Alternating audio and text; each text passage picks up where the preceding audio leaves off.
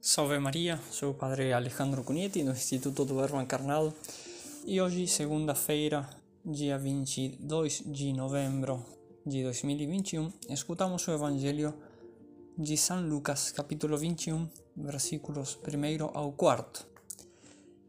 E no Evangelho de São Lucas, Evangelho formosíssimo, encontramos histórias eh, saídas da mente e do coração de Cristo que ele contou para ensinar-nos com maior força e eficácia aquilo que precisamos conhecer e fazer para alcançar a vida eterna, mas que são simples parábolas, formosíssimas invenções do gênio divino de Jesus Cristo, como aquelas histórias do filho pródigo, o bom samaritano, o pastor que, que vai em busca da ovelha é, perdida, mas que são, é, em definitiva, são histórias inventadas por Cristo. Mas no Evangelho de hoje, de São Lucas, ouvimos uma história que não é daquelas que inventou Cristo para tocar nosso coração, senão um fato histórico que tocou o coração de Cristo. E que, ainda sendo muito simples esse fato, comoveu o divino coração, até o ponto de movê-lo a querer fazer conhecer aquilo que se ocultava aos olhares de todos os presentes. Quer dizer que uma velhecinha idosa e pobre ofereceu ao tesouro do templo tudo o que possuía, dois moedas de cobre.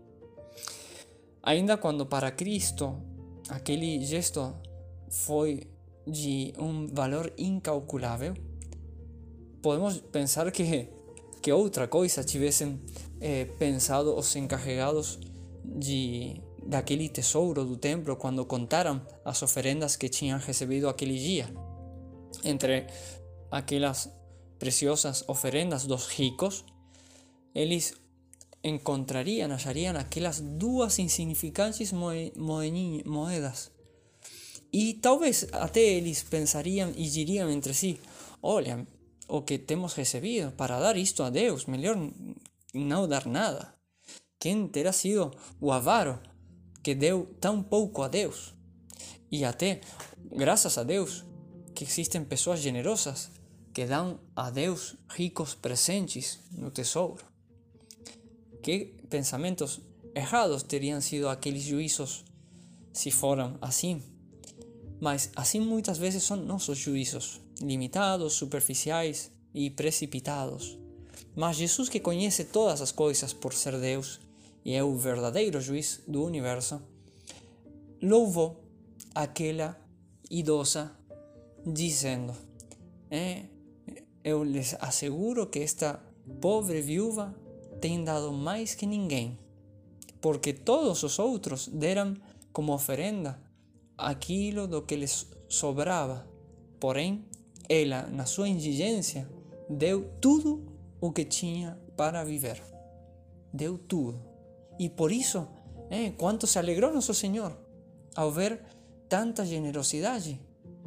Pois, como diz São João Crisóstomo, Deus não olha a quantidade que se lhe oferece, mas o afeto com que se lhe oferece ou como diz São Beda, o Venerável, Deus aceita o coração mais que a oferenda. Ele olha o valor do sacrifício e não o valor do oferecido. Então, que grande lição aprendemos eh, hoje desta piedosa idosa, eh, anciã. A Deus temos que dar-lhe tudo o que temos, ainda que aquilo, aquele tudo que tenhamos, para dar sejam duas insignificantes moedas. Nisto eh, consiste o amor de Deus sobre todas as coisas, em dar tudo a Deus, e aí está a santidade. Como diz Santo Inácio de Loyola, o amor consiste em dar e comunicar à pessoa que ama, à pessoa amada, o que tem ou daquilo que tem e pode. Por isso, aquela viúva do Evangelho demonstrou ter um grandíssimo amor de Deus.